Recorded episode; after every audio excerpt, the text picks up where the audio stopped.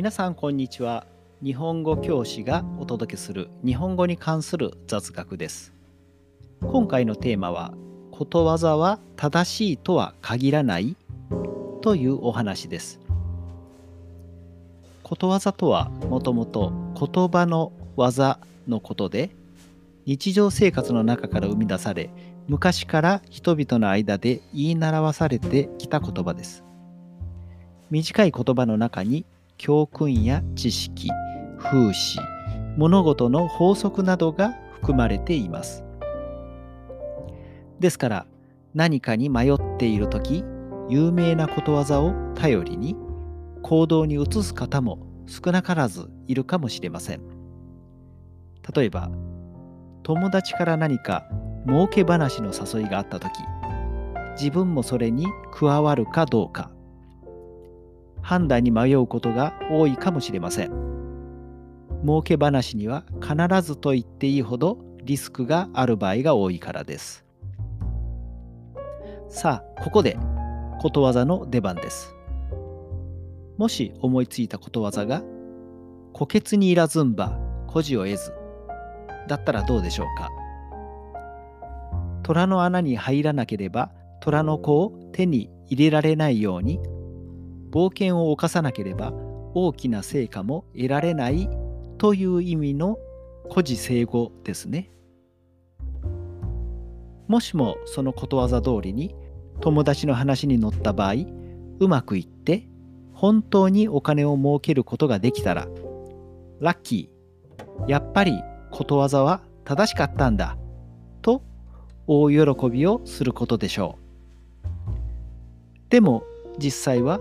友達が言ったようには儲けることができないどころか逆に大損してしまうこともあるかもしれません。こんな時ことわざを信じて損したじゃないか。ことわざなんてデタラメのインチキだ。もう二度と当てにしないぞ。と怒り出すかもしれませんね。確かにこのケースではことわざ通りにはいきませんでしたしかし本当にことわざは当てにならないのでしょうかよくよく考えてみたらこのような判断を迫られた際に考えられることわざには他にも「君子危うきに近寄らず」というものがあります。これは見識や教養に優れた者はむやみに危険に近づかないという意味の孤児生語です。虎穴にいらずんば孤児を得ずとは全く正反対の意味ですね。今回の儲け話についての良い教訓になりそうです。これは一体どういうことでしょうか？実はことわざには全く反対の意味のものも少なくはないようです。例えば2度あることは3度あると3度目の正直では3度目の結果は矛盾していますね。ではことわざとは矛盾することも多くあまり当てにならないと言えるのでしょうかそんなことはないはずですね。じゃあ一体どう解釈をすればよいのでしょうかおそらく長い歴史を得た古事成語やことわざだからこそ物事を多面的に捉えているため結果は変わってくるということも言い表しているのかもしれませんつまり儲け話があった時は計画そのものが大丈夫か